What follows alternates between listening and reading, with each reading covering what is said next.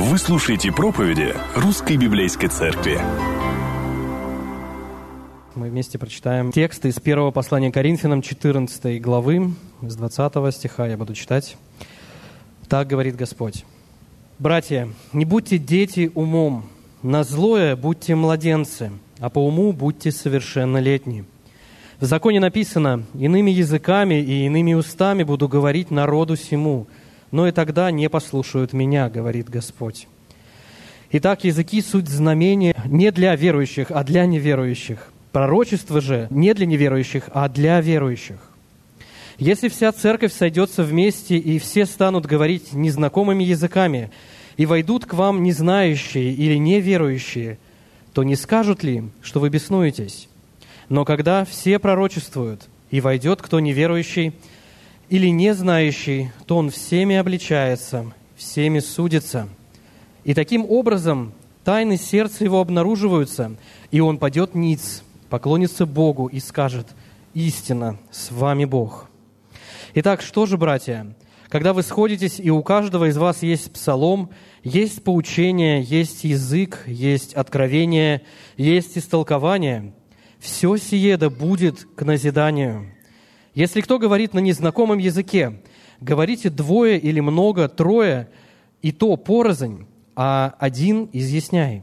Если же не будет истолкователя, то молчи в церкви, а говори себе и Богу. И пророки пусть говорят двое или трое, а прочие пусть рассуждают. Если же другому из сидящих будет откровение, то первый молчи. Ибо все одни за другим можете пророчествовать, чтобы всем поучаться и всем получать утешение. И духи пророческие послушны пророкам, потому что Бог не есть Бог неустройства, но мира. Так бывает во всех церквах у святых. Дорогие братья и сестры, все гости, мы прочитали Божье Слово и нуждаемся в Его благодати, чтобы оно было понятно нам. Давайте мы помолимся об этом.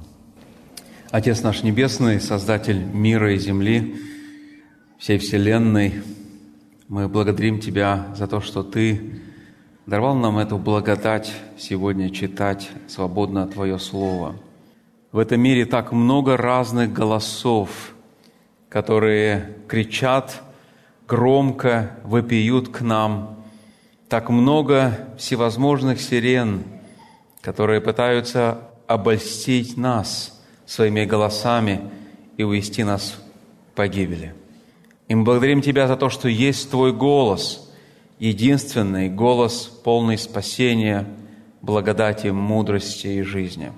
И мы сегодня читаем его. Господи, мы рассуждаем сегодня о непростой церкви, возможно, одной из самых худших церквей в истории первого века, о церкви в городе Коринфе – и мы нуждаемся в Твоей мудрости, милости и благодати, чтобы разуметь это и понимать, и получать Твое назидание и наставление. Благослови всех нас. Ты знаешь, кто в каком сейчас находится состоянии, Ты сердцеведец. Ты знаешь наши ожидания, наши боли и радости, наши мечты и планы, наши надежды. И мы молимся о том, чтобы сейчас – наше сердце и разум и душа сконцентрировались на том, чтобы рассуждать об истине Твоей, внимать ей и покоряться ей. Благослови нас всех, Господь. Просим об этом Тебя, Триединого Бога, Отца и Сына и Духа Святого. Аминь. Пожалуйста, дорогие друзья, занимайте свои места. Мы прочитали достаточно широкий отрывок, но изучать сегодня будем буквально только один стих. 26. Не все могут э, сегодня быть на собрании, многие из нас лишены этой удивительной возможности, привилегии, радости присутствия в собрании церкви. Ну, в частности, сегодня семья нашего пастора Виктора Зубарева, э, они вместе с Катей э, отсутствуют, потому что находятся в доме скорби. Как известно, мама Катина отошла к Господу. Кто-то из нас э, болеет и не может приехать. Пусть Бог благословит вас. Кто-то находится на вынужденном карантине. Пусть Господь посетит вас. Кстати, буквально вчера Бог благословил участвовать э, в такой семейно-пасторской конференции в Калужской области. И все братья и сестры передают большой сердечный привет. Мы были в городе Обнинске, это, в принципе, на краю нашей э, Москвы теперь. Э, и имели доброе общение, там почти нет никаких ограничений. Сегодня мы с вами поговорим о том, как оказаться на самом лучшем богослужении церкви – как сделать так, чтобы ты и я могли присутствовать и участвовать в самом лучшем церковном собрании. Не в смысле сравнения с другими, но в смысле для нас.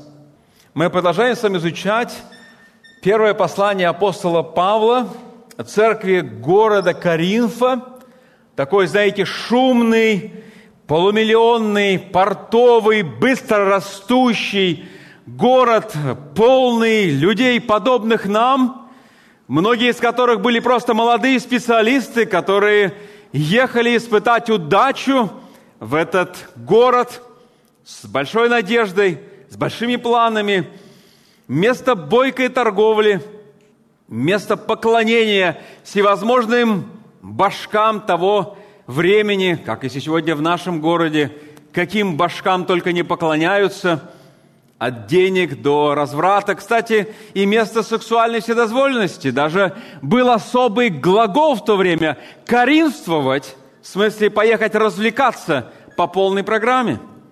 Павел, по милости Божией, сам участвовал в основании церкви там, но прошло буквально три года, и он с тревогой пишет свое письмо в эту общину – общину, потому что там происходили разрушительные и опасные процессы, что мы с вами видим, изучая это послание. Мы увидели, что в этой общине Евангелие сместилось, Евангелие ушло с фокуса внимания этих людей. И поэтому многие библейские ценности были повреждены, что, конечно, выразилось в неверном восприятии многих вещей. Ну, например, в первой главе, я просто так быстренько напомню нам э, проблематику. В первой главе мы увидели, что эти люди ценили славу, человеческую славу и статус больше всего. Они настолько повредились в это мышление, что даже стали приобщаться, отождествляться, как бы аффилировать себя или хвалиться перед другими, с каким известным христианским служителем они себя отождествляют. Далее мы видели, что среди них процветал индивидуализм, а не духовная забота о всей церкви. Глава 5 нам показала, что там случилось ужасное сексуальное извращение. И церковь вместо того, чтобы плакать и сострадать и осуществить корректирующую дисциплину любви, любящей любви к этому человеку, она не сделала этого, не отреагировала, и даже некоторые хвалились такой своей мнимой свободой, такой своей толерантностью. В шестой главе мы увидели, что братья были готовы судиться с другими братьями в светском суде ради того, чтобы доказать свою правоту и защитить свои права, разрушая других и репутацию общины. Мы также, читая седьмую главу, увидели, что в семейной сфере там было много смущений и заблуждений. Они даже оскверняли вечерю Господню. Причастие своим греховным превозношением и пренебрежением других верующих, как это мы увидели с вами в 11 главе. 12 глава рассказывала нам, что они сравнивали духовные дары друг друга и либо раздувались от гордости и самомнения, либо сдувались от зависти и обиды. И вот ко всем этим ужасным вещам можно добавить еще, там я не все перечислил, что происходило – но вот сегодня мы видим, что их церковные собрания приносили больше вреда, чем пользы. Они не походили навстречу любящей духовной семье, а скорее на какой-то цирк и безобразие. Люди говорили на непонятных языках другим, им просто нравилось, как они звучат. Они были в восторге от того, что они в центре внимания собрания – им казалось, что они супердуховные, они мегадуховные, они превосходят других, они возвышали себя своими дарованиями вместо того, чтобы служить другим. К сожалению, они, используя Божьи духовные дары, либо подражая им, на самом деле разрывали тело Христова, они созидали его, то бишь строили его в прекрасный духовный храм Божьей благодати. Именно к такой высокомерной, обидчивой, индивидуалистической, хаотичной и разъединенной общине Павел пишет следующие слова, стих 26. Итак, что же, братья, когда вы сходитесь, и у каждого из вас есть псалом, есть поучение, есть язык, есть откровение, есть истолкование, все сие да будет к назиданию. И это сегодняшний наш стих изучения. Павел уже близок к завершению своего наставления о том, что такое подлинная духовность, как применять свои духовные дары, особенно в частности дар языков, которые неправильно применяли и понимали верующие в этой общине.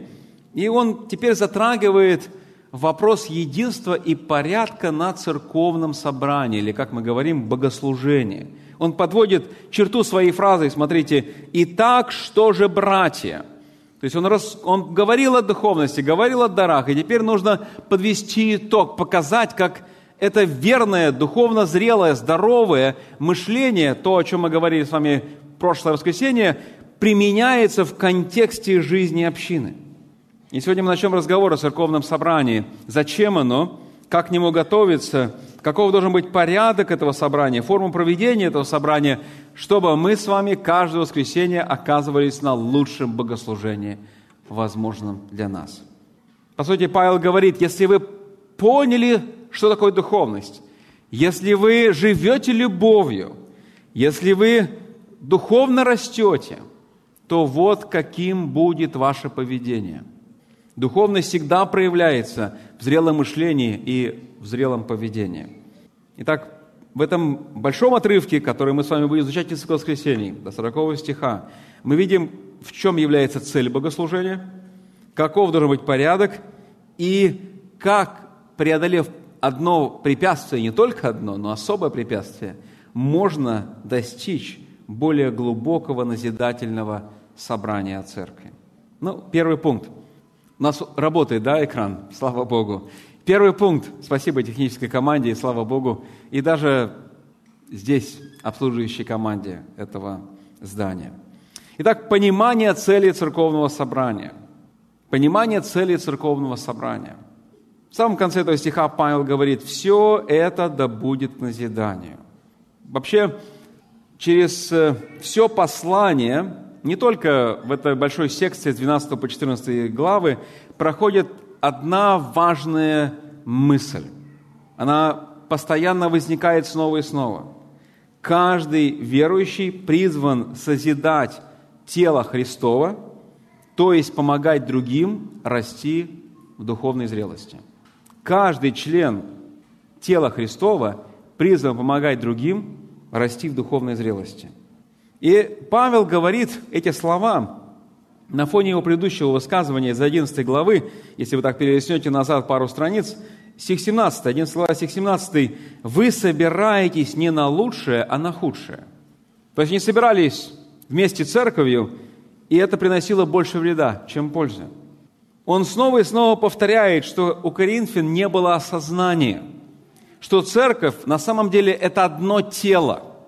Дорогие мои, когда человек идет в храм и ставит свечку, он на самом деле не понимает суть христианства вообще. Когда человек приходит в церковь и не понимает, что церковь – это не здание, а люди, что церковь – это не он сам, а это одно большое тело Христова, то он еще не понимает суть веры. Коринфяне не вполне сознавали, что церковь – это одно тело Христово со многими взаимосвязанными, взаимозависимыми членами, частями, как мы читали 12 главу, и что мы должны применять наши духовные дары в любящей заботе о других, как он пишет в 13 главе, предыдущей главе. Понимаете, дорогие, у нас у всех есть одно большое искушение. У всех. Искушение оправдывать или определять свою жизнь на основе того, что мы не сделали или что мы не делаем. Давайте я еще раз повторю. Мы можем определять, формировать свою жизнь и воспринимать себя через призму того, что мы не делаем или что мы не сделали. Ну, условно говоря, я могу сказать, я не унижаю людей, значит, я хороший. Я не ссорюсь со своим супругом или супругой, или близким человеком. Я никого никогда намеренно не обижал в церкви, значит, я отличный член церкви. Я не такой, как эти люди, которые в воскресенье не на собрании, а где-то там в другом месте. Я не говорю ничего против этого человека, значит, я его люблю. Я никого ничего не украл, значит, я не вор. Дорогие мои, вот такая логика, что я чего-то не сделал или не делаю, это не христианская вера. Это то же самое, что сказать своей жене, я тебя люблю, потому что я тебя не бью. Или «я тебя люблю, потому что я тебе ничего плохого не говорю». Знаете, когда дети мои были помладше, то они нередко ссорились по разным таким забавным вещам. Ну, я надеюсь, они сейчас не все в собрании. Иногда им очень нравится, что я рассказываю, иногда им не очень нравится. Но они были совсем маленькие, поэтому они даже и не помнят. Э, вот какое-то столкновение было из-за какой-то игрушки. И я старался им объяснить, что их поступок связан с тем, что у них находится в сердце. Что их поступок связан даже не с... Это реакция на поступок того или, друг, ну, того или другого из них, но все же это продукт их сердца. Что их поведение связано с состоянием их внутренним. И вот один из них утверждал, это в смысле не одна из них или один из них, просто один ребенок утверждал, что он не виноват, потому что он ничего плохого не сделал – но знаете, он и ничего хорошего не сделал тоже. И тогда я спросил, скажи, что ты думаешь про свою сестру? И не думайте, что это был брат сразу. Что ты думаешь про свою сестру? На что он или она сказал мне, я не буду говорить, потому что мои мысли нехорошие. Понимаете, он не сделал ничего плохого, но он думал плохо. Итак, дорогие мои, мы не можем оправдывать себя или объяснять себя тем, что мы не сделали или не, дела, или не делаем, просто потому, что мы можем думать плохо, не говоря об этом прямо. Во-вторых, мы, как христиане, призваны не не делать плохое, а мы призваны делать хорошее по отношению к человеку, включая даже нашего врага. Иисус сказал, молитесь для тех, кто вас обижает, любите врагов своих. Нам, ученикам Христа, недостаточно просто не вредить человеку открыто или целенаправленно. Например, недостаточно ну, не ссориться с супругом. Недостаточно не кричать на своих детей. Недостаточно не спорить с соседом по площадке по причине там мусора какого-то. Недостаточно не думать ничего плохого про своего брата или сестру мы читаем этот текст, что Бог призвал нас быть строителями, то есть теми, кто духовно созидает других. Ведь слово «созидает», его корень – это «строить». Мы строим других, не в смысле выстраиваем под себя, а мы помогаем им расти, развиваться дальше. Мы призваны созидать. Это значит творить добро, делать то, что поможет этому человеку развиваться дальше в Боге. Мы призваны не уживаться, не терпеть, не игнорировать, не использовать, не еще много всего. Мы призваны созидать другого в любви. Мы призваны созидать другого любви. Если у вас трудности в семье, сколько бы вы ни терпели, вы проиграете. И если у вас трудности с кем-то в отношениях на работе или в классе, или там, где вы живете, вы проиграете, и ваше терпение лопнет, оно кончится – мы призваны созидать других в любви.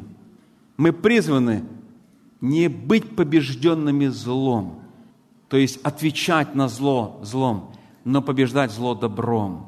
Как говорит апостол Павел в послании к Римлянам, глава 12, стих 21. Здесь Он говорит, все это да будет к назиданию. Я не думаю, что многие из Коринфян пытались причинить какой-то вред намеренно своим братьям и сестрам, что они прямо шли на собрание и говорили, так, вот этому я обязательно сделаю так, чтобы было ему плохо. Или вот это я так насолю, что ей будет плохо всю неделю. Я не думаю, что они вот с такими планами, идеями, желаниями приходили на собрание церковное, чтобы причинить вред, намеренный вред своим братьям и сестрам.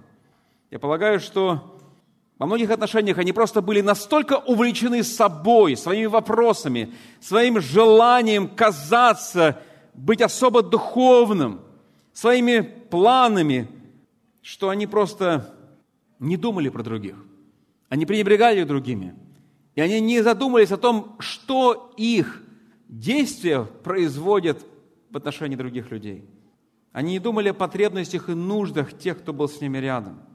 Они забывали, что Божьи дары были даны для созидания Божьей Церкви, а не ради их собственных интересов, не ради, ну, например, их репутации, что они вот мега духовные такие. Зачастую, дорогие мои, это просто тонкий нарциссизм, ну или просто эгоцентризм, с которым все мы сталкиваемся из-за нашей греховной падшей природы. И он не так очевиден, не так заметен – потому что он может прятаться за очень духовными вещами. Ну, например, за такими хорошими вещами, как чтение духовных книг, или прослушивание полезных подкастов, или даже изучение Библии, ну или, в конце концов, заботы о своей семье. Многие из нас желают духовного роста, поэтому мы приходим на собрания, мы посещаем малые группы, мы читаем книги, мы слушаем проповеди, мы изучаем Библию – но мы порой пытаемся достичь этого духовного роста, знаете, как подобно монахи в монастыре.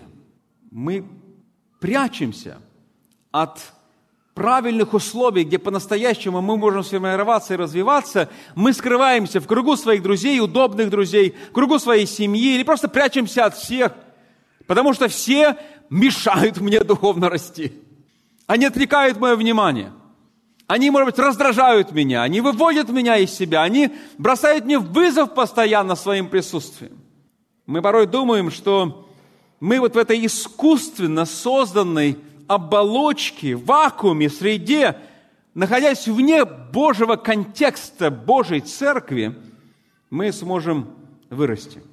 Я не умоляю личный аспект нашего духовного развития. Но что говорит здесь Павел снова и снова – о чем говорит весь Новый Завет? Вне церковного собрания невозможно достичь духовной зрелости. Вне церковного общения невозможно добиться того, чтобы ты все больше и лучше походил на Христа. Духовный рост невозможен по-настоящему, если ты скрылся от других. Тебе требуется участие, присутствие других верующих, чтобы созидать. Нам всем это требуется. Поэтому Павел говорит, все это да будет к назиданию – чтобы воистину достичь духовной зрелости. Реальность такова, дорогие мои, что скрываясь от реальных вызовов, знаете, позвольте мне такую дать маленькую иллюстрацию. От реальных вызовов жизни мне один человек как-то сказал, вот я был очень хороший, я был прекрасный христианин, пока я не женился. Она все испортила. Я слышал подобное же от одной из жены христианки – я такой был, благочест... такой была благочестивый, счастливый, довольный. Мне кажется, что если бы Господь пришел, я была готова сразу оказаться на небе. Я заслуживала, чтобы там быть. Но вот я вышла замуж, и, о ужас, пусть помилует меня Господь и задержится. Мне так много надо исправить. Ну, хотя, конечно, мы будем на небе не потому, что мы заслужили, это совсем неверно, но в сущности, благодаря тому, что люди оказались в семейных отношениях, обнажился их эгоизм, их незрелость. Так вот, дорогие, дорогие мои, когда мы скрываемся от реальных вызовов жизни, пренебрегая служением другим, сторонясь неудобных взаимоотношений с другими, помещая себя в самоизоляцию от всего этого, прячась от насущных проблем жизни, убегая в придуманный мир, нами построенный, будь то компьютерные игры, хобби или иные развлечения, удовольствия, семейные заботы и что-то еще – даже замыкаясь в духовных исканиях, оторванных от прозы жизни, мы никогда не достигнем по-настоящему глубокого уровня духовности. Только когда мы позволим нашему изучению, нашей ортодоксии, такое слово хочу использовать, нашему правильному мышлению о Боге, наставлять и вдохновлять нашу ортопраксию, это добро пожаловать на Библейскую академию нашей церкви, там мы изучаем этот вопрос. То есть нашу жизнь, правильный образ жизни с Богом на основании истины, только тогда мы будем все больше походить на Иисуса. Тогда мы будем больше преображаться и уподобляться Ему. Чем больше мы живем с Богом и служим Ему, сталкиваясь с реальными вызовами жизни, вызовами жизни, трудностями служения, тем сильнее в нас возникает потребность знать Его больше, понимать истину лучше, применять ее правильно, и вот тогда происходит реальное познание и наше преображение. И такое познание, оно будет не какое-то теоретическое, иллюзорное, кабинетное, изолированное – которая приводит нас к снобизму, к высокомерию, самомнению, закрытости. Вот такое познание Бога и Его Слова ведет нас к большей любви к Нему, к людям, благодарности Богу за церковь, любви к церкви и к смирению, потому что мы понимаем, я один не могу, я нуждаюсь в других, я имею столько много нужды, которые только можно восполнить в духовном собрании церкви. Если в фокусе вашего назидания, дорогие мои, не будет, сози... не будет созидания других. Если фокусом вашего внимания, давайте скажем по-другому, не будет созидания других, то все ваше изучение, ваше чтение, ваши заботы, даже самые лучшие правильные, верные, нужные, и необходимые, сделает вашу голову очень большой, сердце надменным, а руки слабыми. Вы останетесь духовным младенцем. Дорогие мои, духовно растут только те, кто реально служит другим. Кто изучает ради других, чтобы созидать других. Кто познает Бога, чтобы послужить другим во славу Ему. Только те растут.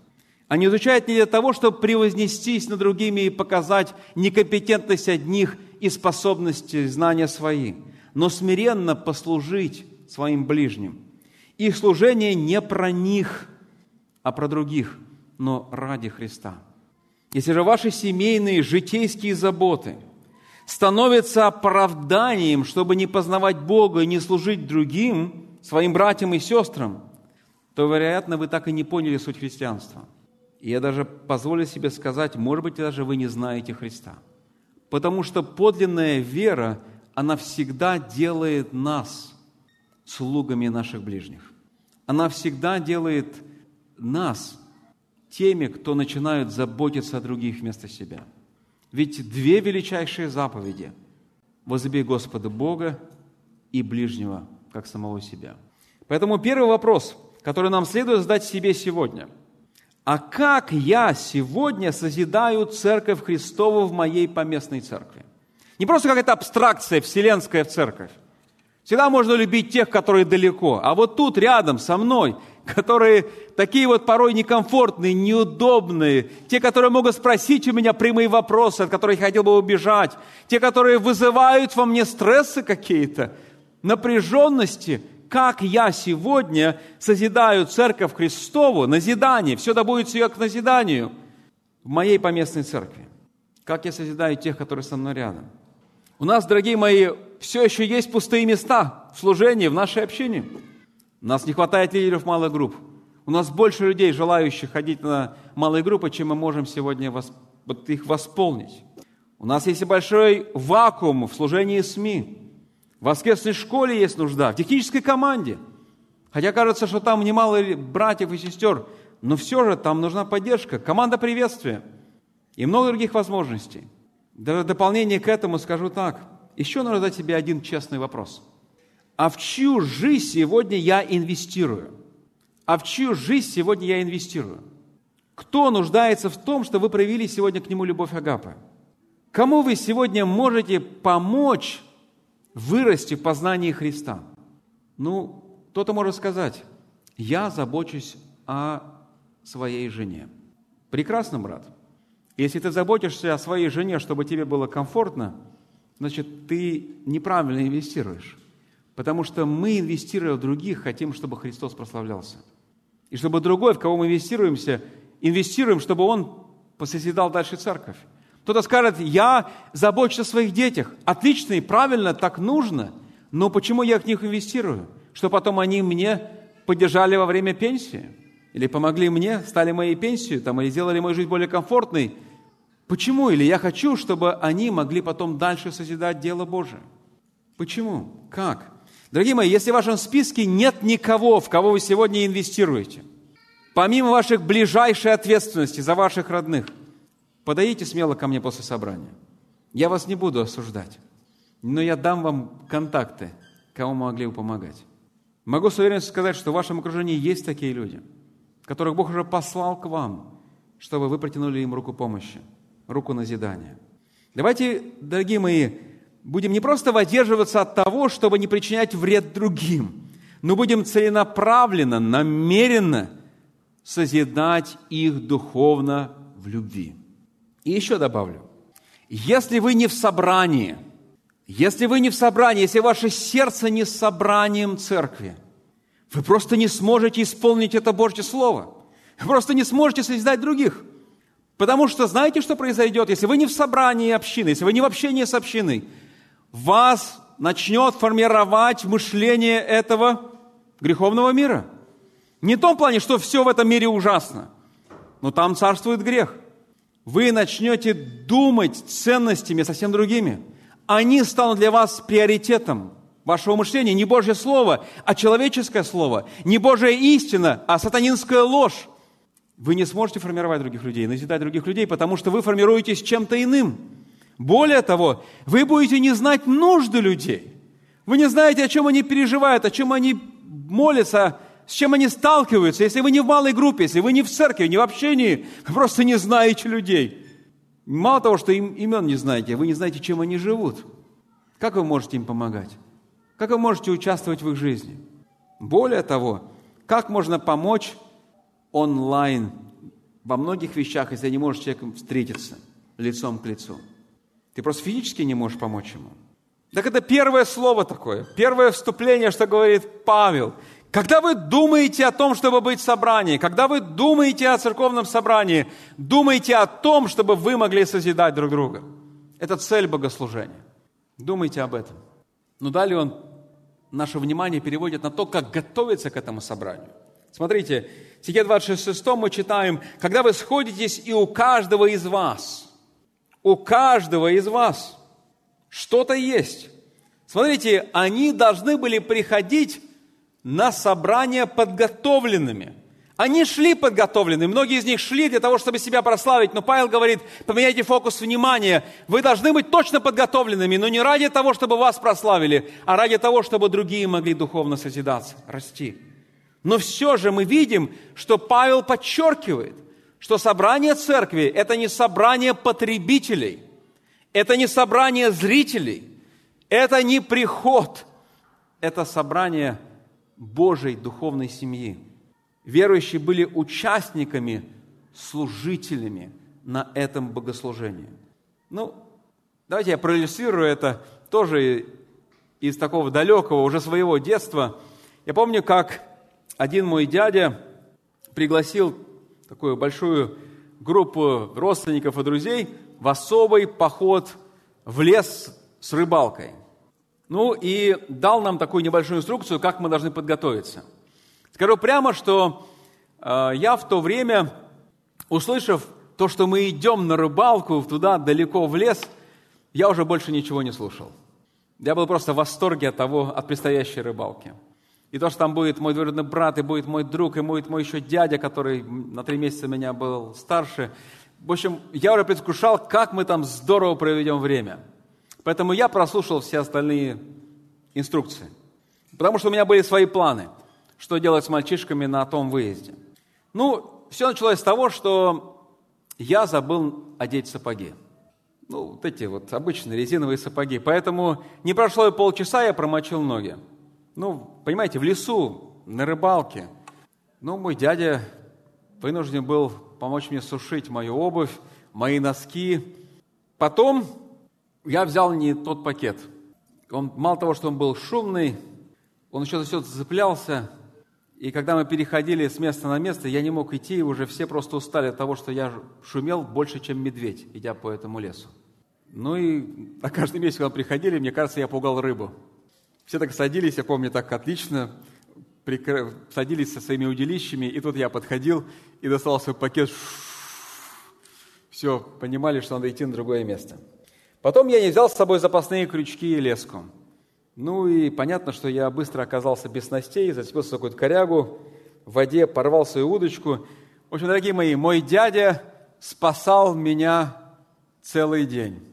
От меня же самого, потому что я не был подготовлен к этому походу. Я не мог насладиться праздником и другим мешал. Я не мог радоваться этому процессу, потому что я был плохо подготовлен к этому мероприятию. Дорогие мои, надо заранее готовиться и основательно готовиться, чтобы насладиться по полной программе, чтобы не быть обузой, чтобы помогать другим.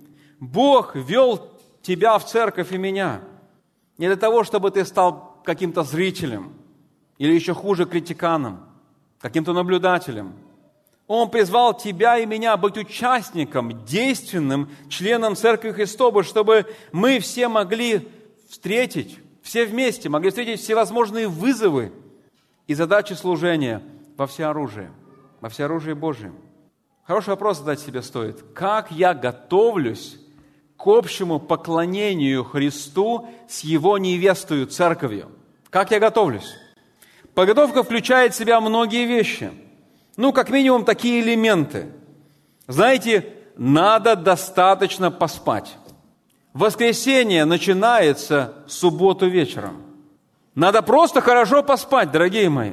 Трудно слушать, общаться, назидаться и быть активным, если ты просто не выспавшийся. Очень хорошо прочитать библейский текст, на который будет проповедь. И учитывая наши трудности с оборудованием, хорошо бы спеть песни по тому сборнику, который наша команда нам сделала и даже записала там много чего и аудио, и видео. Просто петь. Так, чтобы мы не испугались отсутствие экрана, мы просто все знаем наизусть. Хорошо бы поговорить со своей семьей до собрания и после собрания, обсудить вместе проповедь, обсудить то, что было на собрании, поделиться, о чем Бог говорил с вашим сердцем, и узнать, в чем назидание было членов вашей семьи. Помолиться перед тем, как приехать сюда, о том, чтобы Господь приготовил вас и слушать, и видеть, чтобы Бог послал вас кому-то, чтобы вы могли послужить им, чтобы протянули руку помощи, чтобы вы на самом деле были благословением. Дорогие мои, братья мои и сестры, мы не призваны просто наблюдать и потреблять. Мы призваны готовиться к созиданию и служению себя и других. Возможно, воскресным утром вам потребуется победить несколько искушений. Ну, искушение такое первое, банальное – не приходить вовсе. Кто с таким искушением не сталкивался – все мы с этим искушением сталкиваемся. Ну, я очень сильно утомился. Ну, может быть, послушаю онлайн. Слава Богу, что есть трансляция. Напишу спасибо братьям. Ну, у меня очень сложный день будет в понедельник. Да вообще, я особо никому-то и не нужен в этой церкви. Да и у меня особого вклада нет в жизнь этой общины. Он не так важен. Дорогие мои, сатана может наговорить вам целый короб лжи чтобы смущать и колебать ваше сердце. Духовная самоизоляция церковного общения принесет только вред. Вред вам и вред общине. Просто знайте об этом. Духовная изоляция не несет никакой пользы, кроме вреда. Ну или такое искушение.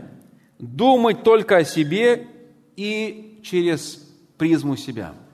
Это значит, вы придете на собрание, чтобы потреблять ну и в конечном итоге, в случае критиковать, потому что не получили то, что ожидали. Вместо того, чтобы служить и созидать. Или вы будете говорить с другими не о том, что им нужно и важно. Или вы будете беседовать или пытаться делать не то, что нужно людям или понятно для них. Если в фокусе внимания вы и ваши нужды. Ну и еще одно искушение – это служить только в том, что вам нравится и что вам удобно – Вместо того, чтобы помогать общине развиваться и созидаться дальше. Вы слышите меня, дорогие? Мы духовная семья, мы община. Я не могу сказать о том, что, ну, знаете, условно говоря, я пастор, поэтому если есть нужда понести там вот эти колонки, я откажусь понести. Я не могу сказать там своей жене, ну, дорогая супруга, ты находишься дома, поэтому посуду всегда моешь ты. Если у меня такая есть возможность, она не может этого сделать. Или дети не могут это совершить. Потому что мы семья. Нужды семьи вот там, где я участвую, несомненно, своими способностями и дарованиями. Но мое участие в жизни общины не ограничивается этим, потому что вся община и есть моя семья. Ее нужды и боли и есть мой призыв ко мне. Я не могу просто отмахнуться и сказать, ну, в этом я не особый специалист, или мне это не нравится, и пойти дальше жить, как будто бы моя община не страдает и не мучается и не переживает. Я не наблюдатель, я не зритель, я не гость, я не турист. Это моя семья. Это поэтому и моя боль. Это и моя радость, когда я вижу, как Бог благословляет помогает. Этот список можно продолжить. Дорогие мои, эти искушения не победить, если в сердце нет любви Агапа. Их не победить. Они нас свалят. Да и само присутствие в собрании, служение другим в церкви принесет еще больше вызовов – которые можно преодолеть только любовью Христову. Христовой больше никак. Мне необходимо, дорогие мои, каждому из нас необходимо помышлять о том, как мои действия или мое бездействие влияет на других и на Божию Церковь. Вот понимаете, в чем есть разница между церковью и сектой? Сектанство – это когда людей принуждают делать все ради секты, лишая их воли и понимания, пугая всевозможными вещами или, может быть, рисуя какие-то иллюзорные картины. Павел же говорит здесь, что верующие будут служить другим ради их блага, как свободные, добровольно, потому что любят Христа и других. Евангелие делает нас свободными – оно делает нас свободными, чтобы служить из любви, не из-за долга, страха или человеческой славы. Оно помогает нам думать о других, потому что наше сердце наполнено Божьей любовью. И мы из благодарности Богу и радости от его, принятия, его принятия и любви к нам проявляем любовь по отношению к нашим ближним. Мы служим, потому что мы хотим, а не потому, что мы должны. Мы служим, потому что любим, потому что были возлюблены Господом. Не потому, что мы обязаны, а потому, что мы не можем иначе, если любовь Христова пребывает в нас. И вот третий момент, который мне хотелось отметить, это участие в церковном собрании. Участие в церковном собрании. Ведь э, в сущности 14 глава – это такая апостольская коррекция общины, чье собрание поклонения было полно человеческого эгоизма и индивидуализма. Там процветала незрелость, там процветало самомнение – и поэтому они никак не могли осознать, в чем же приоритеты их публичных собраний. Павел снова и снова повторяет им и говорит, назидание, назидание, созидание других, вот что вы должны, это возможно через проглашение истины. И апостол показывает, что языки также должны подчиняться этой цели. Поэтому он и требует, чтобы было истолкование, если они будут звучать на собрании. Назидание важно и необходимо, потому что только оно созидает верующих и спасает неверующих. Итак, центральной темой, если центральной темой с 1 по 25 стих этой главы было назидание, то с 26 стиха и дальше это порядок. Это слово дважды встречается в этом отрывке. Смотрите, стих 33. «Бог не есть Бог не устройства, но мира». А стих 40. «Все должно быть благопристойно и чинно». Чинно, то есть порядок, последовательность. Мы знаем, что там было немало беспорядков на собраниях. У них было главное слово на собрании не назидание, а выпячивание, самовосхваление. Беспорядок на их собраниях был связан с их индивидуализмом. Они руководствовались исключительно своими ожиданиями, представлениями, своим собственным интересом, когда шли на это общее собрание. В результате Павел говорит, что их собрания породили плотской хаос, а не назидательный порядок. Но в этом стихе, 26, мы видим короткое, но очень емкое описание типичного собрания в Коринфе. Смотрите, эти христиане шли на собрание, мы не можем сказать однозначно мотивацию каждого из них. Кто-то был движим своей гордыней, кто-то был движим добрым желанием созидать других дальше. Кто-то просто шел, на, но ну, каждый шел из них с готовностью принести что-то, высказаться каким-то образом. Это могло быть что-то подготовленное заранее, смотрите, поучение, или какая-то импровизация, мы читаем язык. Но каждый из них горел и желал использовать свой дар. Но потому что они думали про себя, то мы видим, что это приводило к соперничеству и соревнованию на церковном собрании и в конечном итоге к беспорядку. Но все же стих нам помогает так немного заглянуть, что было на собраниях ранней церкви. Смотрите, там было пение. Вероятно, кто-то вел собрание в пении. Там был кто-то, и не один, очевидно, как мы читали чуть дальше, который давал наставление, кто-то раскрывал откровение Божьего Слова. И все это было для того, чтобы церковь созидалась. Однако, дорогие мои, стих 26 нельзя использовать как исчерпывающий список того, что должно быть на собрании. Как будто бы этот стих дает такую некую литургическую формулу или лекало, по которой теперь мы должны строить наше богослужение. Ну, теперь мы как бы должны, вот, чтобы был псалом у всех, чтобы было у всех какое-то поучение, чтобы было какое-то откровение, было какое-то истолкование. Нет, такого нету. Апостол Павел, например, не упоминает в этом списке слово, которое он постоянно говорит в этой главе. Какое слово? Какое слово он не упоминает в этом списке? Пророчество. Ведь он э, снова и снова аргументирует. Пророчество более ценно, потому что оно дает назидание, в отличие от непонятных языков. Также здесь не сказано, что каждый, абсолютно каждый должен приходить со всем вышеупомянутым арсеналом для назидания. Все-таки у всех были разные дарования. Апостол Павел, вот здесь важно, что он не отвергает идею спонтанности. Вот, например, сегодня мы это могли увидеть, как Рики, наш пастор, э, поступил по отношению к Насте после ее свидетельства. Вместо того, чтобы, как обычно бывает, э, пастор просто помолился за эту сестру, он пригласил брата Алексея Сушкова, чтобы он помолился, потому что Бог использовал эту семью в укреплении помощи Насте. Это импровизация на самом деле. И можно добавить еще несколько импровизаций, которые сегодня происходили в нашем собрании – но потому что они были ради назидания, они не породили хаоса и беспорядка. Потому что они происходили в любви, в духе любви. Этот стих просто дает нам пример участия верующих, которые они могут принести на собрание своей церкви.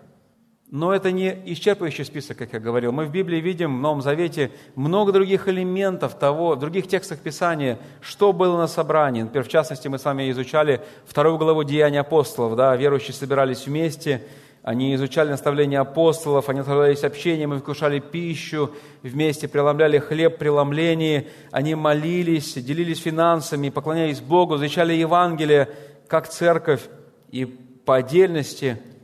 Но вот что здесь важно заметить в этом стихе. Павел подчеркивает, чтобы верующие все приходили подготовленными к общему поклонению. Даже расположенными какой-то спонтанности, неформальному участию – Помните, например, Павел подчеркивает идею такого неформального участия, когда в 16 стихе, чуть выше, посмотрите, он говорит, что если человек скажет какое-то слово, надо, чтобы вся церковь сказала «Аминь». Это точно не запланировано было. Типа на седьмой минуте все говорят «Аминь». Нет, просто вот человек сказал слово наставление, и все сказали «Аминь» в радости. Это было очевидно, такая спонтанная, неформальная процедура. Но важно то, что это не было собрание зрителей и потребителей, это было собрание духовной семьи. Ну и, наверное, надо пояснить эту, фразу «у каждого из вас». Я не думаю, что здесь речь идет о том, что буквально каждый без исключения должен обязательно обратиться, был публично ко всему церковному собранию. Но это по меньшей мере звучало, ну, было бы очень долго. Представляете, сейчас бы каждый из нас бы стал что-то говорить. Я уверен, что у каждого из нас есть что сказать но не каждый из нас должен обязательно это сказать всем. Это будет слишком долго, и чуть выше мы даже увидим, что апостол даже ограничит количество выступающих с дарованием людей на собрании. Да и не у каждого из них было дарование, чтобы публично назидать всю общину.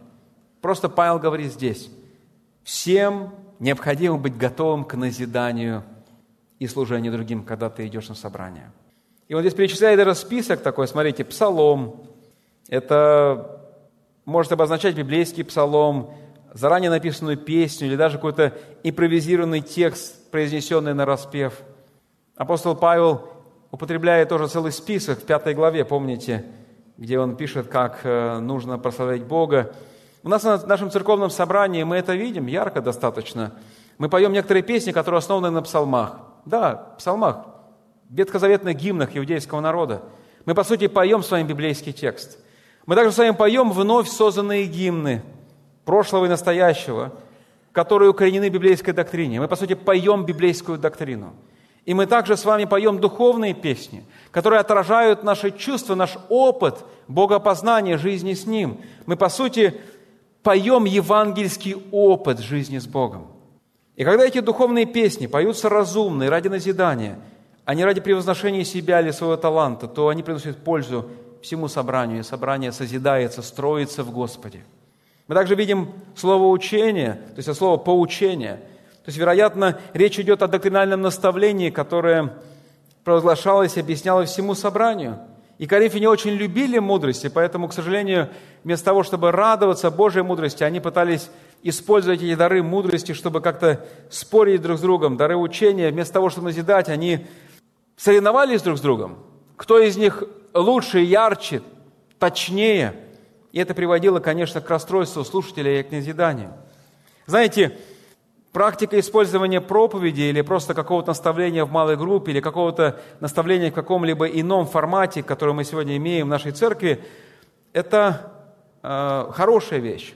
Но, если, но использовать ее ради своих человеческих целей – это греховная и опасная вещь. Ну, например, я вырос, знаете, в собрании, где многие слушали проповедь очень внимательно – и, к сожалению, нередко не потому, что хотели узнать Божье Слово, а хотели понять, против кого или за кого сегодня ратует проповедник с этой кафедры. Божье Слово и кафедра становились разменной монетой в руках конфликтующих людей. Мы не можем использовать площадки, где мы учим и наставляем, если Бог дал вам такое право, для того, чтобы разрушать, а не созидать.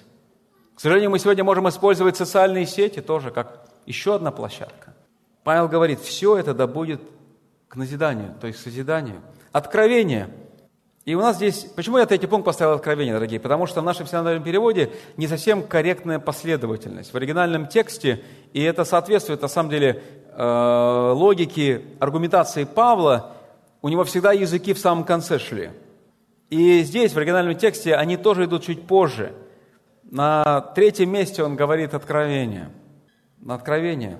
То есть это то, что Бог дает, особое откровение, которое сегодня мы имеем в виде записанной Библии. Сегодня у нас вернейшее пророческое слово, как говорит Петр в своем втором послании, первой главе.